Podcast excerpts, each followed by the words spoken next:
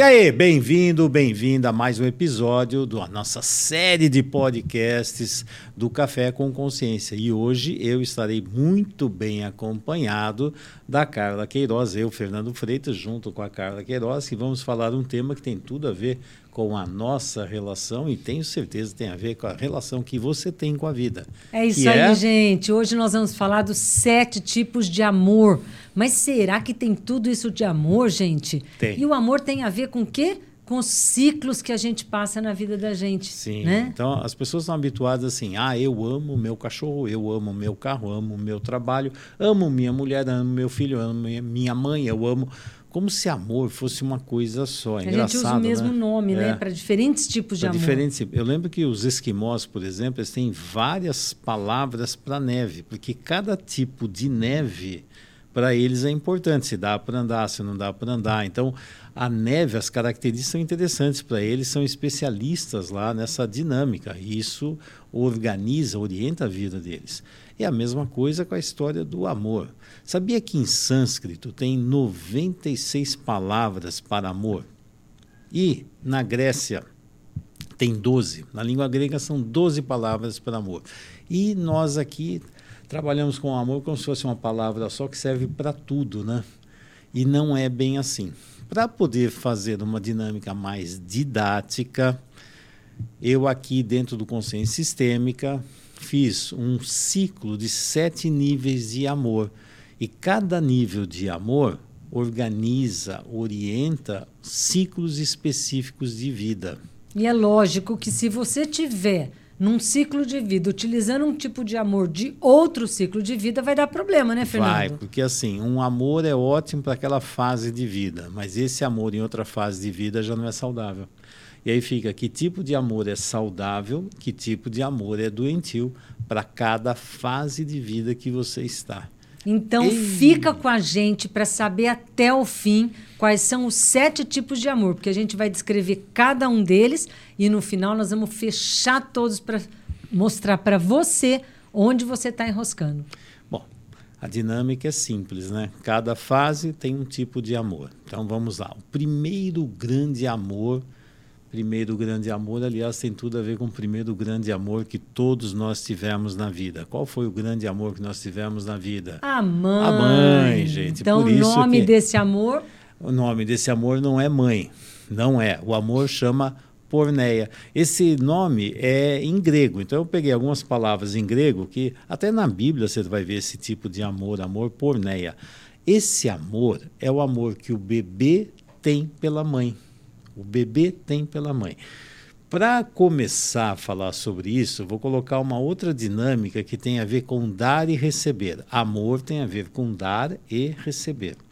E dá para dividir os amores em três níveis: o amor infantil, o amor adulto e o amor divino. Infantil, adulto e divino. Então, Nós lógico que começar... o amor porneia é o amor infantil, uma Sim, vez que é o amor do bebê pela mãe. Do bebê pela mãe. E aí fica assim: o que, que o bebê recebe da mãe? Tudo! Tudo. 100% ele recebe. É, recebe. E o que, que ele dá? Ele não dá nada além de trabalho. Muito não, ele trabalho. dá trabalho, às vezes dá um sorrisinho, mas dá xixi, dá cocô, dá trabalho e chora e tudo. Então é um nível de amor muito interessante, porque né, dentro dessa dinâmica, o que ele dá é: eu existo. Eu existo, cuida de mim. Então, o amor do bebê pela mãe, basicamente, eu existo e estou aqui para você me dar e cuidar de mim, fazer tudo para mim. E esse tipo de amor porneia, ele é de extrema importância. Por quê? Porque só sobrevive quem passa pelo amor porneia. Uma criança que nasce, ela não tem condições de se cuidar, de, se, de tomar decisões. Tudo isso é tomado pela pessoa, primeira e mais importante pessoa da vida de um bebê, que é a mãe. Sim, aí vai ter uma função materna. Então, assim, ele não dá nada, dá a presença dele, né? Às vezes dá um sorrisinho, às vezes até um reflexo, mas a gente fica, ai que bonitinho, né? Mas nós damos tudo e ele não dá nada. Então quem está no amor por Neia está na dinâmica do bebê em relação à mãe. Mas veja, esse é o amor saudável. É quando é natural, bebê. quando bebê. Isso. Agora imagina, por exemplo, eu casei, ó, oh, casei, Carla, eu existo, então você tem que fazer tudo para mim. Então, isso aí está no ciclo errado, né? O que está acontecendo? Eu estou usando amor porneia aqui. Não, eu, eu casei existo. com um bebê. É, eu existo. Ou então, relação de mãe, pai com filho. Olha, eu existo e você tem que cuidar de mim. Filho, filha, porque eu existo, você entendeu? Agora eu estou que nem um bebê e alguém tem que cuidar de mim.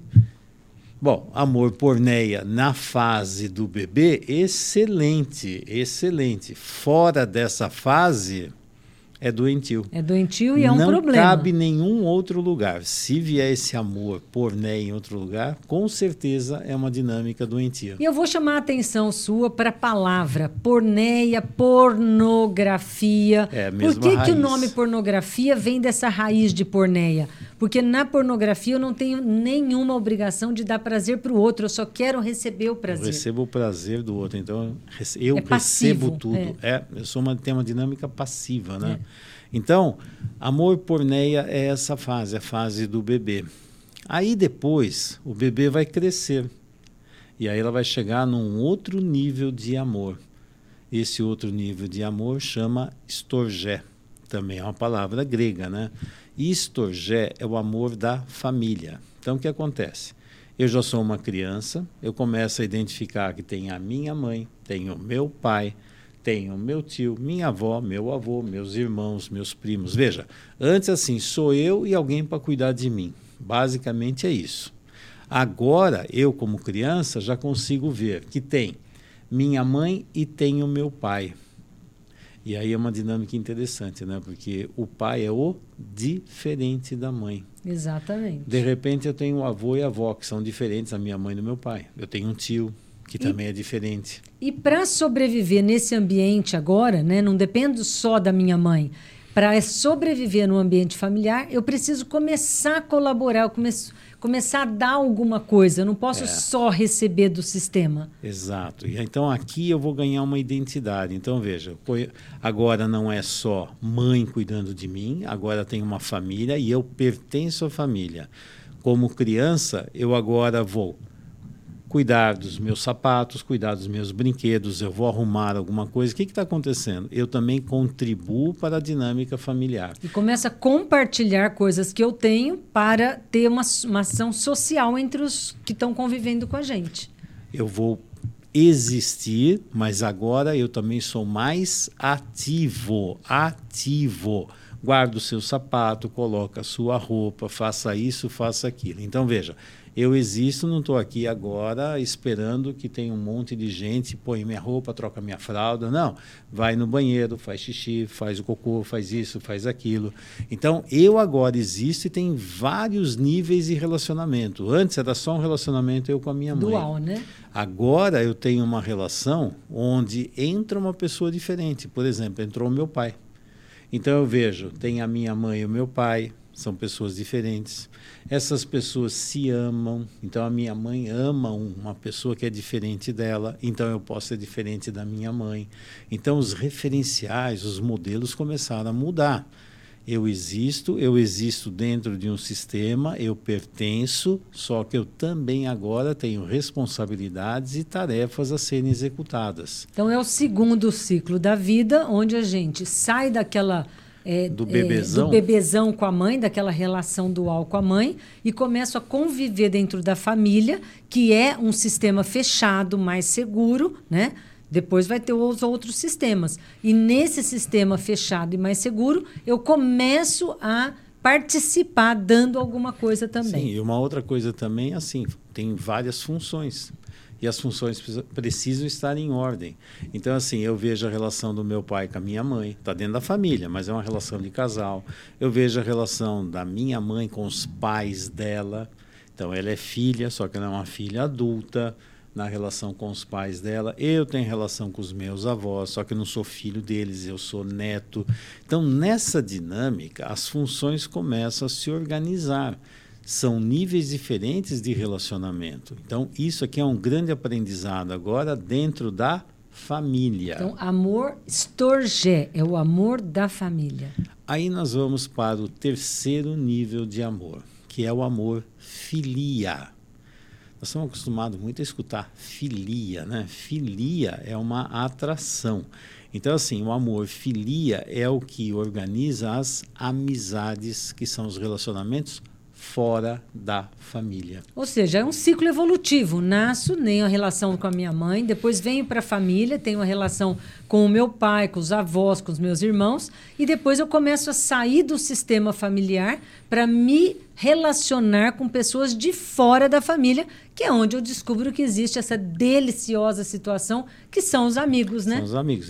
O que acontece? A cada nível de amor, eu estou abrindo meu coração para que outras pessoas entrem. Então, veja, o amor está evoluindo. Evoluindo. Então, agora vão existir os amigos. Nos amigos já começa a ter uma relação mais de troca. Então, de troca é assim: eu dou e recebo. Então, por exemplo, você pega lá uma criança que vai na casa do amigo, então ele vai brincar lá com os brinquedos do amigo, leva os brinquedos dele, a mesma coisa, dentro da escola. Então já vai começar a ter uma dinâmica de equilíbrio de dar e receber, que está chegando perto de uma relação adulta. Na relação infantil, eu recebo mais do que dou. Quando está começando uma relação adulta, é equilíbrio de dar e receber. Eu dou e eu recebo. E aí vem uma dinâmica interessante. Amigo são pessoas de fora da família. Amizade são pessoas de fora da família. Mas, frequentemente escutamos assim: a minha mãe é minha melhor amiga, o meu pai é meu melhor amigo. E aí, doutora então, Carla? Então, aí é péssimo. Por quê? Porque você está em vez de ter o teu pai e tua mãe como um referencial, você acaba igualando eles para um tipo de amor que não deveria ser o amor não, por pai exato. e por mãe. Amizade é relacionamento fora da família. Então veja, meu irmão é meu irmão, não é meu amigo. Meu tio é meu tio, não é meu amigo. Meu pai e minha mãe são pai e mãe, não é amigo. amizade é de fora da família. Se alguém da família vir amigo, eu estou bloqueando o contato com pessoas de fora da família. A amizade é abrir o coração para que outras pessoas de fora da família entrem. E isso é essencial para depois o próximo nível. Mas é assim, eu preciso abrir meu coração para os amigos. É, e eu vou chamar a atenção para você que está ouvindo a gente para o fato de que hoje algumas pessoas resolvem ter filhos com produção independente ou engravidam, sonhando aí com um casamento que não dá certo e o cara vai embora ou a mulher vai embora, e essa, essa relação dual se perpetua e a criança não tem a chance de passar pela família. Sim. Aí, quando ela vai para o terceiro nível de amor sem ter passado pelo segundo, começa Também a dar problema. problema. Então, a casa já começou a mostrar os vários problemas que podem acontecer se você sair dessa escalada natural de amor. Todas elas vão dando referenciais, vão dando estrutura para os próximos níveis de amor. É como uma construção, é. né? Então, assim, agora chegamos na etapa das amizades. Então, equilíbrio do dar e receber. Por exemplo, quer ver uma dinâmica de amigo? Por exemplo, eu vou no aniversário de um amigo. E aí eu chego lá, vou dar de presente para o meu amigo uma caneta Montblanc, que custa em torno de 600 dólares. Por aí. Então vamos lá. Eu vou dar uma caneta para ele da Montblanc. Só que o mês que vem é meu aniversário. E agora? Que presente que ele vai me dar? Talvez ele nem vá no aniversário, porque ele não vai Se conseguir contribuir à mesma altura. É. Então, o que é interessante, eu estou colocando algo aqui que é assim: o equilíbrio das relações, eu também posso destruir o equilíbrio da relação. Com é muito boa intenção, mas destrói. É, porque a relação de amizade deveria ser de equilíbrio do dar e receber. Eu só posso dar algo para o meu amigo que ele tenha condições de retribuir. Se eu der uma coisa muito maior para ele, ele não vai saber o que fazer comigo. Essa amizade provavelmente vai quebrar, porque a amizade ela precisa ter tá no mesmo patamar, no mesmo jeito. Imagina a seguinte situação: eu tenho meu amigo, aí ele sempre me convida para ir no churrasco da casa dele, ele sempre me convida para ir no churrasco da casa dele, ele sempre me convida para festa na casa dele, sempre e eu nunca convido ele para vir para minha casa. Essa amizade é saudável ou não? Então, o saudável na evolução é exatamente quando a gente respeita esse dar e receber de uma forma equilibrada. Quando é amor por neia, sem problema, a criança recebe toda a atenção da mãe, faz parte desse ciclo. Quando está na família, você começa a compartilhar seus brinquedos, a fazer uma atenção, a falar para o papai que ama, fazer um desenho. Quando vai para os amigos, se você tratar um amigo com a mesma forma que você trata um irmão, irmão te perdoa, porque ah, existe ah, uma, uma... E as conversas são diferentes também. Sim. Né? Agora, amigo não. Se você não tomar cuidado com o teu amigo, você perde essa amizade. É, amigo é diferente. Então, assim, por exemplo, as conversas que eu tenho com amigo nunca são, ou na maioria das vezes, é bem diferente das conversas que eu tenho com o irmão, com o pai, com mãe. Com um amigo eu posso desabafar, eu posso falar coisas que eu não falaria dentro da família, mas de jeito nenhum. De je... Por isso é essencial que tenha os amigos. Então, a amizade é algo fundamental. Então, não é à toa que tem no dia dos amigos, não é à toa que muitas vezes, às vezes a gente dá mais valor para amigo do que alguém da própria família. É. E amigo é aquele que maior. a gente escolhe, né? É. Porque ele não é imposto. A família é imposta. A gente não escolhe o irmão que a gente vai ter, o pai e a mãe. Mas quando são irmãos, quando são amigos, a gente pode escolher. E aí existem condições para continuar essa amizade. Sim, a convivência, a né? próprio equilíbrio que o você próprio equilíbrio. Então, assim, eu posso amar um monte de pessoas, mas não quer dizer que eu vá entre aspas, criar uma amizade. Tanto é que eu posso ter vários conhecidos, amigos muitas vezes são poucos. Exato. Mas aqueles amigos é interessante, o tempo não quebra. Eu tenho vários amigos, por exemplo, da época da, facu da, época da faculdade, que eu não convivo com eles há décadas, mas são meus amigos. Eu sei que eu posso contar com eles, eles sabem que podem contar comigo. É interessante, é um vínculo extremamente forte. É porque no então, momento lá... de formar a amizade, houve realmente um enraizamento, houve é. aí um, um vínculo, um vínculo forte um vínculo que se forte, forma. É. Então essas amizades não tem tempo, não tem nada, são amizades. Eu sei que eu posso contar. Isso é extremamente importante. E aí vem um outro nível de amor. Peraí, vamos lembrar de novo o nome, igual eu fiz da outra. Então é porneia, estorgé e o terceiro, que é o amor dos amigos, é o filia. filia. Vamos agora para o quarto tipo de Aí amor. Aí vem um nível de amor que chama eros. Ai, eros. como é bom esse amor, né, amor? O amor eros é que ele tem sexualidade. Amor eros é aquele que faz, cria né, o casal. O casal. Então, assim, e é muito diferente da filia, tá? Você quer destruir a amizade, tem a sexualidade com os amigos. Você vai ver, acaba com a amizade. E você quer acaba. destruir o amor eros, é considerar o outro meu amigo. Meu amigo também não funciona. Amigo é outra coisa. Então é um outro nível diferente, é um nível de intimidade. Quando você tem isso, então assim, é como escolher do mundo aqui fora aquela pessoa onde você vai fazer um vínculo muito mais íntimo, muito mais forte, que desse vínculo e dessa força vão surgir os filhos. É. Então, esse é o vínculo onde tem a sexualidade. E a sexualidade deveria estar aqui.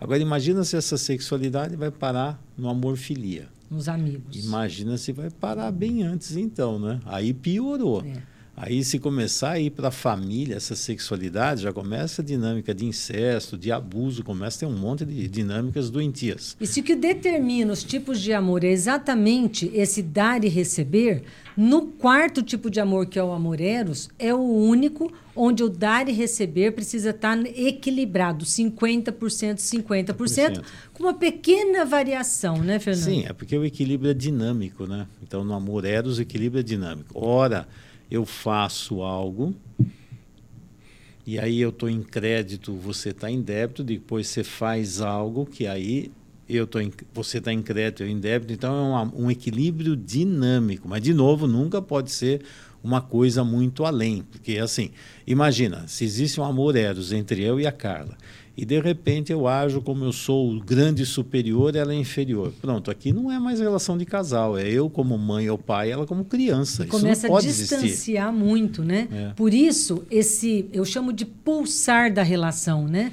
Esse, esse dar e receber equilibrado, ele cria um pulsar. Fica atento se você está num relacionamento, porque se você recebe alguma coisa especial dele, no dia seguinte retribui, de alguma forma retribua. Porque isso é que vai alimentar esse equilíbrio dessa relação. Sim, não precisa ser exatamente no dia seguinte, pode ser na semana seguinte, pode ser, mas é algo de uma pulsação, dar e receber. Tem pessoas que não sabem amar, tem outras pessoas que não sabem receber amor. Aqui vai dar uma complicação enorme. Até nas amizades vai dar uma complicação, uhum. né? Porque já começa no nível da filia esse equilíbrio do dar e receber. Quando chega no Eros, é uma relação íntima extremamente forte que serve para seccionar o vínculo com a família de origem, para criar um vínculo maior com uma pessoa que é diferente de mim, diferente da minha família. E para quê? Para que a família avance. E amor eros precisa ter entrega. A pessoa que tem o coração preso lá atrás na família de origem, numa relação muito forte com o pai, tem dificuldade de se entregar de corpo e alma a um relacionamento. Às vezes se entrega só de corpo, mas não se entrega de alma. E aí o amor eros começa também a ficar prejudicado. É. Então, nesse amor eros é um amor na que assim é uma força enorme da natureza. Se você pegar os animais, você vai ver lá um cachorro, um cachorro lá que começou a sentir o feromônio que vem da fêmea, que está no cio. Nossa, aquilo é enlouquecedor, entre aspas, porque precisa sair da família de origem para avançar, para construir o relacionamento de casal. Aqui, aí fica assim, por exemplo, qual é a prioridade? A relação do casal ou a relação que eu tenho com a minha família de origem? Qual deveria ser? Que tipo de amor deveria ser o, o mais forte aqui? Aqui é o amor eros, deveria ser. Se eu coloco o amor estorgé como mais importante que o amor do casal, essa relação de casal é fraca. É. E se surgir filhos, então aqui vai dar mais problemas. E eu vou chamar a atenção de você que está ouvindo a gente, tanto os homens quanto as mulheres, tá?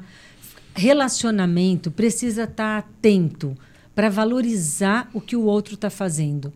Porque às vezes a gente deixa passar batido, por exemplo, o fato da mulher ter ido num cabeleireiro, ter se arrumado, ter colocado uma roupa diferente. É lógico que ela faz isso para a autoestima dela também. Mas o bom relacionamento é aquele onde o homem consegue perceber que para ele isso pode não ter importância nenhuma, mas para ela isso tem importância. Então faça a sua parte, valorize. E eu vou falar o contrário também. É o que eu As mulheres falar, às vezes não valorizam atitudes do homem homem que fazem parte de garantir a segurança do relacionamento. Eu vou deixar, lógico, meu querido marido falar, ou do lado dos homens. Sim, porque eu, a dinâmica do homem vai colocar uma coisa diferente. Por exemplo, as mulheres trabalham numa dinâmica. Por exemplo, vou colocar assim: ah, em relação à cor, roupa, não sei o quê. Eu simplesmente eu delego para ela. Ah, você fica na mão dela. Não.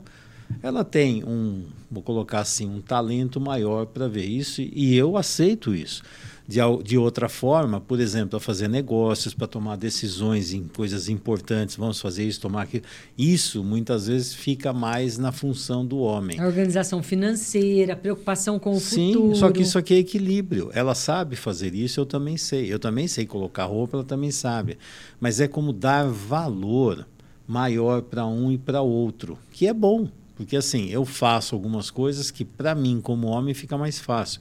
Ela faz coisas para ela que como mulher fica mais fácil. E essa valorização no dia a dia alimenta a relação, fomenta o amor deste casal, dá esse equilíbrio do dar e receber. Se você não fica atento vai chegar um momento que você até tem intenção, mas você não demonstra. E aí o outro vai começar a se sentir lesado. Eu só dou, eu só faço tudo para ele, ele não reconhece. Então precisa ter esse pulsar da relação. É importantíssimo. É. E o que destrói essa relação? Quando começa jogo de comparação, quando começa eu sou eu tô certo, você está errado. Eu sou mais, você é menos. Eu sou bom, você é ruim eu sou inocente, você é culpado. Aí começa assim: quer ver? Eu vou provar que o outro não é bom o suficiente. Quer ver? Eu vou provar que o outro não faz isso. Quer ver? Eu vou provar.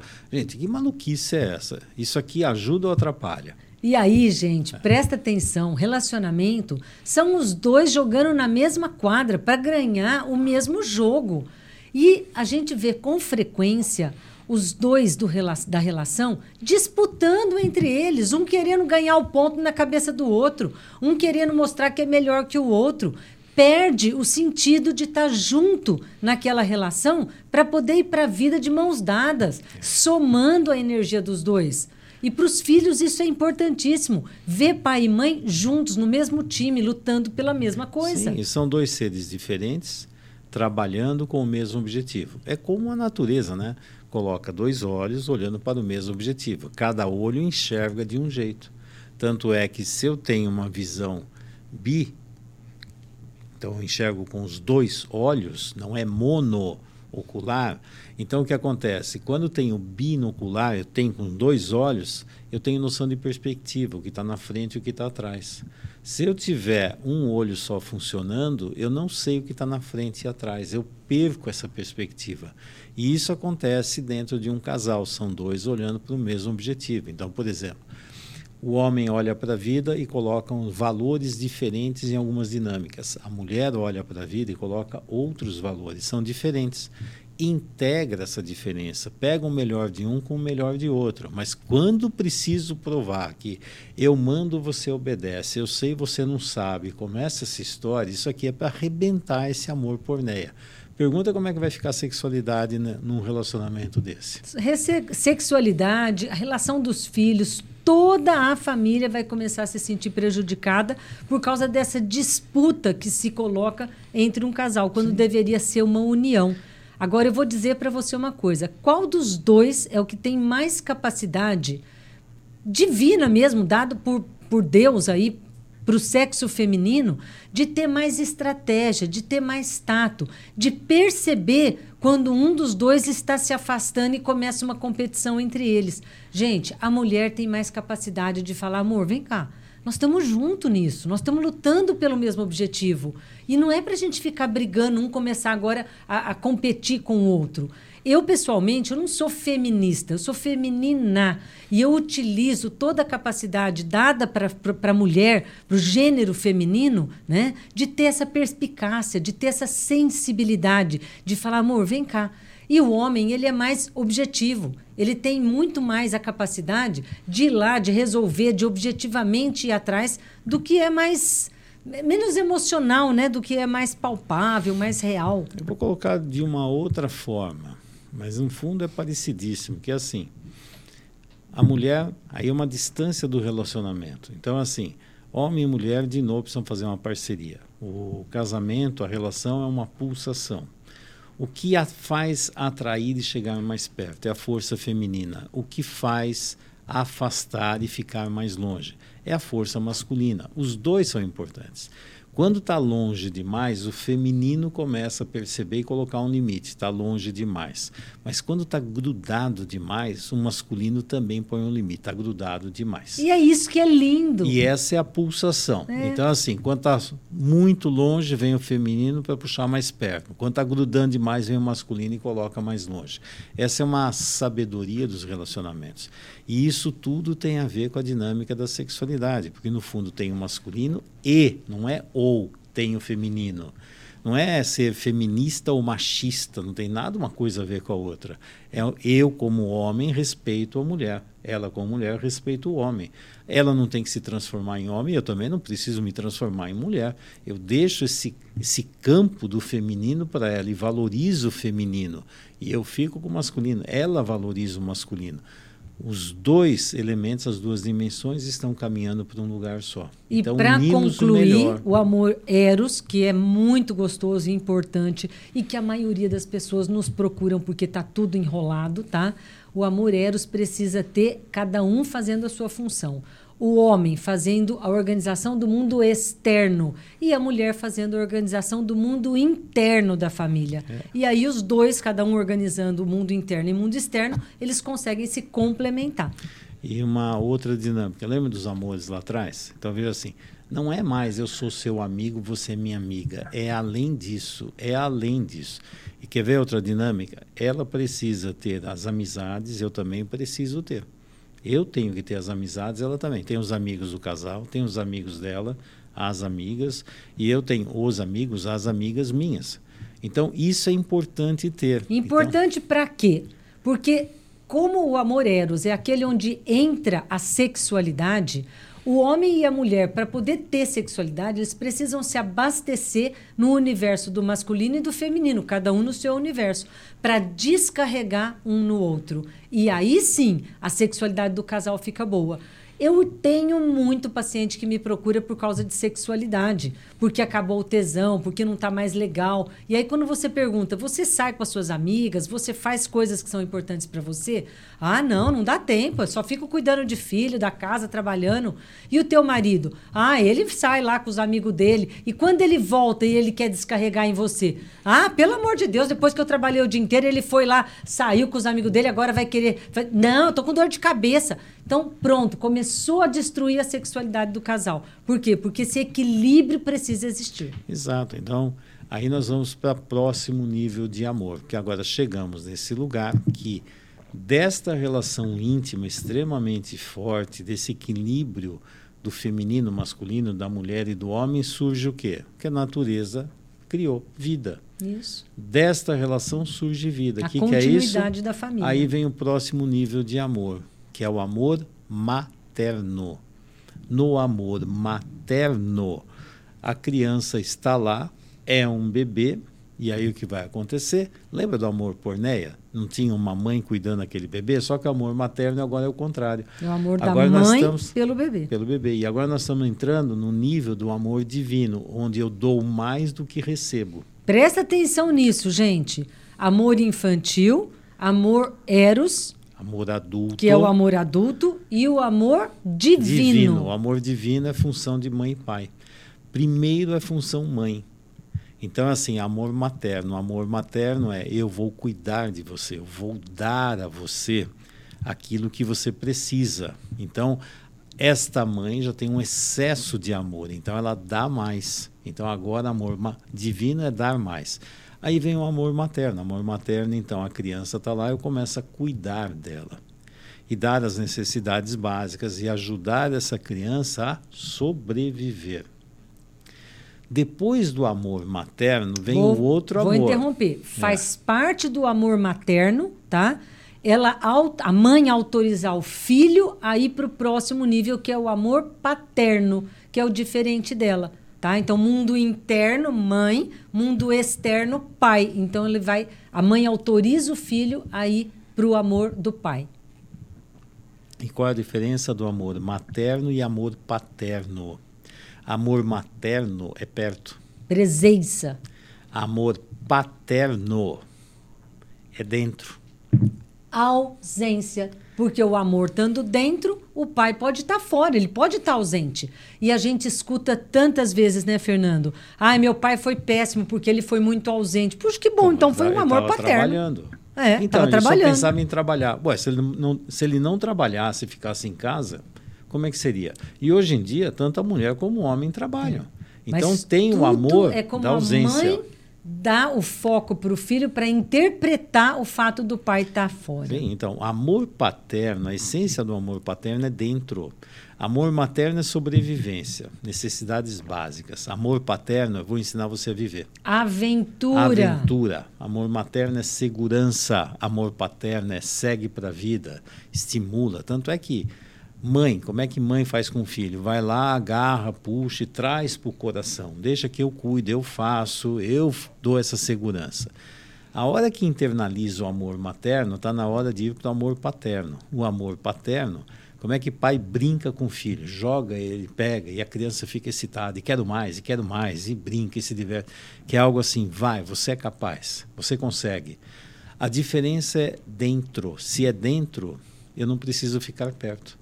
Então, o pai, por exemplo, a função paterna tem a ver com a distância. E só pode haver uma distância se o amor estiver dentro. E qual é a grande importância disso? Que a hora que os filhos se tornarem adultos, eles vão embora para a vida. Aí Sim. o amor acabou? Não, porque se o amor é dentro, os filhos podem estar em qualquer lugar do mundo que a, essa ponte amorosa, essa conexão amorosa existe. É, e internalizado está o amor da mãe e do pai Sim, nessa tá fase. Sim, está internalizado os dois. E esse amor materno e paterno, os dois têm que fazer. Não é assim, a mãe faz e depois faz. Não, os dois amores são importantes.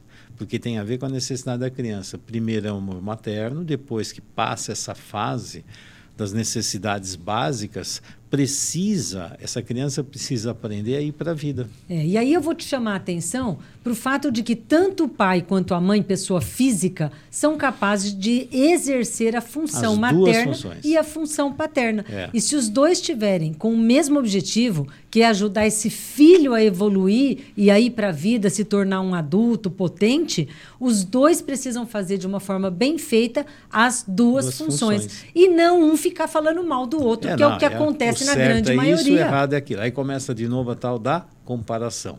Esse é o amor certo, aquele é o amor errado. Não, é a necessidade da criança. Então, por exemplo, eu sei dar amor materno. Me deu uma criança aqui, eu sei o que fazer. Eu sei dar colo, eu sei dar carinho, eu sei fazer dormir, eu sei trocar de roupa, eu sei trocar fralda, eu sei fazer tudo isso.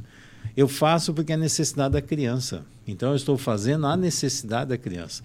Só que a hora que essa criança, esse bebê cresceu, eu tenho que fazer a outra necessidade, é prepará-lo para a vida. Prepará-lo, prepará-la para a vida. Porque o filho não é nosso, o filho da vida. E se o amor materno e paterno são amores divinos, e já já você vai ouvir qual é o último nível de amor, tá?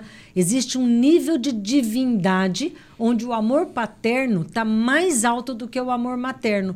Mas como, Carla? Mãe é mãe, porque a mãe é a que ama, a mãe é mais importante. Não, Não, precisa de muito mais amor para ter coragem de entregar esse filho para a vida e falar: vai, filho, você tá bom o suficiente, eu te dei tudo para você seguir, do que o amor materno que é diz: fica, filho, vem cá que eu te dou a segurança. Por isso a divindade do amor paterno é tão importante para poder levar o filho para o próximo nível de amor. E, de novo, amor paterno e amor materno não tem a ver com pai e mãe. É função, é Função. função. Isso não é uma confusão. Ah, então a mãe e o pai. Não, se são adultos, eu recebi amor materno e paterno. Eu sei dar.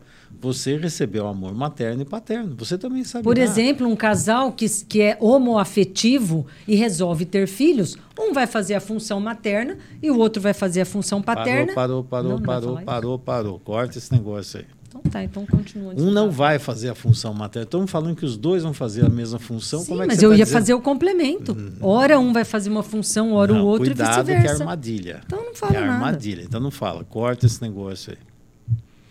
Mas eu posso colocar assim. Inclusive, mesmo nas relações homossexuais onde tem filhos, os dois precisam fazer função materna e paterna. A função materna, o amor materno e paterno, são dependentes da criança, o que aquele filho precisa naquele momento. E o filho tem direito ter. de ter essas duas Ele tem o energias. direito. Por quê? Porque tanto pai como mãe têm um grande objetivo de preparar o filho para seguir para a vida. Tornarem-se desnecessários na vida do filho e não eternizar a dependência que os filhos precisam ter dos pais. Quando, eu, quando a gente dá o amor materno, o filho internaliza o amor materno. Depois nós damos o amor paterno, o filho internaliza o amor paterno. O que, que acontece? Ele aprende a ser pai e mãe de si mesmo. Segurança e aventura. Segurança do amor materno, aventura do amor paterno. Aí ele vai conseguir andar para a vida com as duas pernas fortes. Aí, como adulto, ele segue para a vida. E para seguir para a vida, precisa ter essa dinâmica do amor paterno que não precisa ficar perto, pode ir para onde você quiser. Você existe na família. Bom, nessa dinâmica vamos chegar agora no amor mais alto ainda, que é, É o o mais próximo divino. nível. O próximo nível é amor ágape. Veja, eu já recebi tanta coisa da vida, já fiz essa função de amor materno e paterno. O que, que eu faço? Eu posso oferecer para a vida muitas coisas que eu estou em excesso. Se eu fui um ser humano adequado, eu fui cada vez mais me abastecendo desses níveis todos de amor e fui me preenchendo de amor. E agora eu posso dar para a vida muitas coisas. Então, eu posso fazer trabalhos voluntários, eu posso oferecer várias dinâmicas, onde eu vou ajudar outras pessoas Eu no não mundo só aqui posso, fora. como devo, né, Fernando? As Deve, pessoas às vezes sentido. É. chegam nessa fase da vida e, em vez de ficar grata a tudo que recebeu e a entregar gratuitamente o que recebeu, não, fica sempre reclamando que não foi o suficiente. Não, e aí volta para quê? Pro amor. Ao invés de avançar para o amor ágape, se bobear, volta lá para o amor, lá estorgé. Eu preciso da família do meu lado, É. eu preciso que alguém cuide de mim, me dê colinho, atenção, troque minha fraldinha. Gente, Ao invés de avançar no nível de amor, regrediu no nível de amor. E esse é um sério problema, porque eu estou abastecido de tantas coisas que eu tive na vida, já tenho mais que o suficiente para cuidar de mim. O que, que eu faço com tudo isso? Ah, eu vou segurar e dar tudo para os meus filhos? Não, eu vou oferecer para a vida. Eu vou ajudar várias entidades que promovem dinâmicas que ajudam pessoas a crescer cada vez mais. Por quê? Porque agora a família é a vida como um todo. Não é, é só a minha famíliazinha nuclear, meus filhos e meus netos. Não, é algo muito maior. E é muito gratificante chegar nesse amor ágape, porque é uma delícia poder fazer sem precisar esperar nada, nada em, troca. em, troca. Você não precisa nada. Agora só chega nesse nível quem passou de uma forma adequada pelos outros níveis de amor. E agora eu quero te falar mais uma coisa. Quando a gente tem pai e mãe como um modelo, você não precisa carregar o mesmo modelo quando você for pai e mãe. Você precisa aprender a evoluir, pegar dos seus pais aquilo que fez sentido, que foi bom, autorizar que o seu parceiro pegue da família dele aquilo que foi bom e juntos vocês dois criarem um nova, uma nova forma de ser pai e mãe dos seus filhos. Senão não há evolução, não é isso, Fernando? Sim. Então, quando você pega toda essa escalada de amor, veja, um é alicerce do próximo, são degraus importantíssimos, não dá para pular. Se pular, vai dar problema. E geralmente, aquela história, ah, eu vou ter filhos para não ficar sozinho na vida. Gente, quando eu falo eu vou ter filhos para não ficar sozinho, significa que meus filhos vão fazer que função? De mãe para cuidar de mim. Então, eu estou um bebê? Eu não sou um bebê. Eu não dependo dos meus filhos. Eu preparo a minha vida para, quando chegar no final da vida, estar pleno, abundante, cheio de coisas para oferecer ainda mais para a vida. Não é ah, agora eu vou pegar tudo de volta. Quando você imagina pegar tudo de volta, ao invés de você estar evoluindo nos níveis de amor, você está regredindo, regredindo. E tem então, muita gente que não chega no amor ágape, não né? Chega, não, tem gente que para materno, antes. paterno volta e começa não, a regredir. Se eu vou ter filhos para cuidar de mim, então meus filhos vão servir para quê? Para ser meu pai e minha mãe.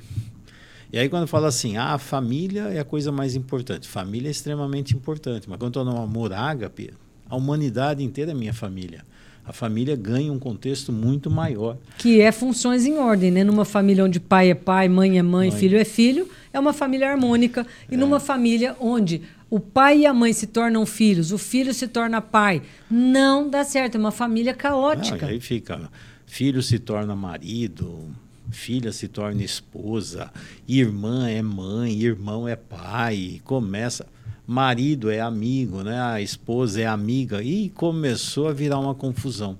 Isso aqui não vai dar certo. Por quê? Porque as funções estão em desordem. Então, cada nível de amor organiza cada ciclo de vida, cada ciclo de evolução. E sempre essa evolução vai avançando para um nível cada vez maior. Veja, do amor infantil para o amor divino. E no amor divino é eu faço parte da humanidade da vida como um todo. A família faz parte, mas a família é como uma estrutura que te leva para a vida. Mas o verdadeiro destino é seguir para a vida. E você que está ouvindo a gente, em que ciclo de vida você está? Que tipo de amor você está utilizando com seus filhos, com seus pais, com seu cônjuge e com você mesmo? Será que você já alcançou esse amor ágape, que é uma delícia? Será que você está enroscado aí, está voltando lá para trás para o amor ágape? Faça sua, essa reflexão, começa a evoluir e viva o amor da fase certa. Aí você vai conseguir sentir a sua evolução.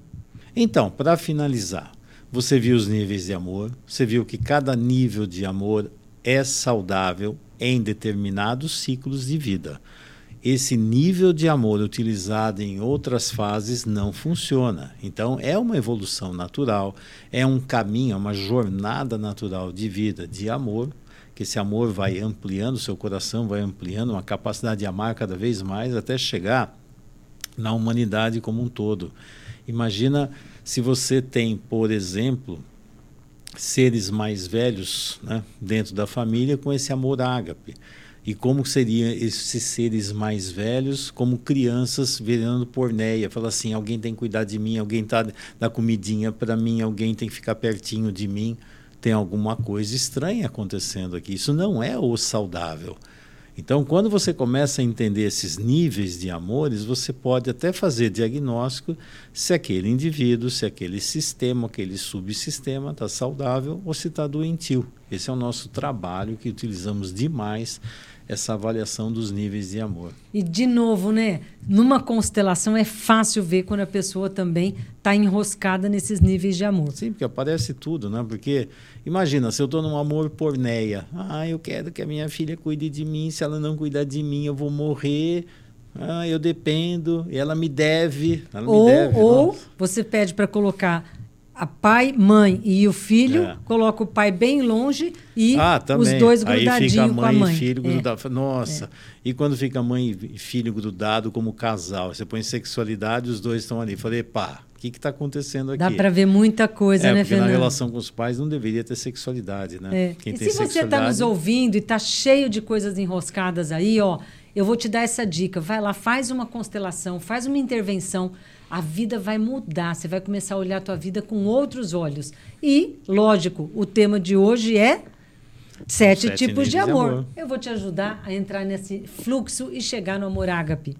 Bom, que jornada você está seguindo, que ciclo você está e que tipo de amor você já desenvolveu e que tipo de amor você ainda precisa desenvolver uma boa jornada de vida para você. E se você gostou desse episódio, coloca lá cinco estrelas. Quer saber mais? Quer saber de mais temas interessantes? Dá uma olhada na, na nossa os nossos podcasts aqui de Café com Consciência, que você vai ver um tema mais interessante do que o outro. E não esqueça de compartilhar com as pessoas que você ama, com as pessoas que você acredita que vão se beneficiar com esse conteúdo, porque o que a gente quer é todo mundo crescendo junto com a gente. Espero você no próximo episódio que vai ser muito legal também. E mais uma vez, né, agradecer aí o Café Montes dos Monte Pinheiros, Pinheiros, que ajuda e confia nesse trabalho da gente. Bom, eu te vejo no próximo episódio. Até lá. Tchau, gente.